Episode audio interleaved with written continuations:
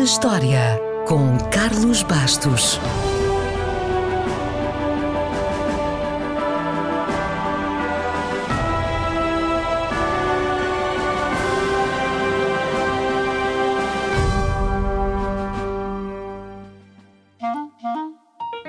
A 26 de março de 1484, o inglês chamado William Caxton publicou a sua tradução das Fábulas de Esopo.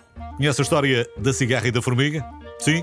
Então, muito provavelmente conhecerá outras fábulas parecidas e, se as conhece, muito se deve a William Caxton, um comerciante, diplomata e escritor inglês que pegou na prensa de Gutenberg e levou-a para as Ilhas Britânicas. Por isso, é considerado o primeiro impressor em inglês. Antes disso, o livro era copiado à mão, demorava muito tempo, como deve imaginar, e no fim só havia uma cópia. William Caxton percebeu que a impressora de Gutenberg permitia fazer dezenas ou centenas de cópias e viu ali também uma grande oportunidade de negócio.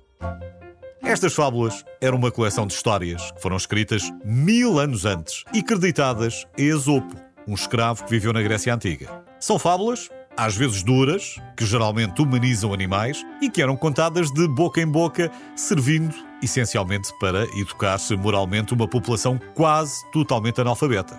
O francês La Fontaine iria mais tarde pegar em muitas delas e até Bocage pôs em verso a história da cigarra que cantava e da formiga que trabalhava.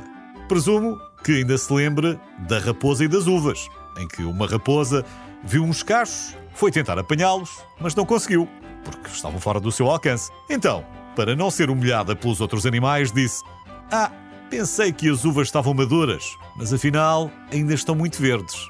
Ou a fábula do vento do norte e do sol, em que os dois discutiam sobre qual era o mais poderoso e fizeram um teste para ver quem conseguia tirar o manto dos ombros de um pastor.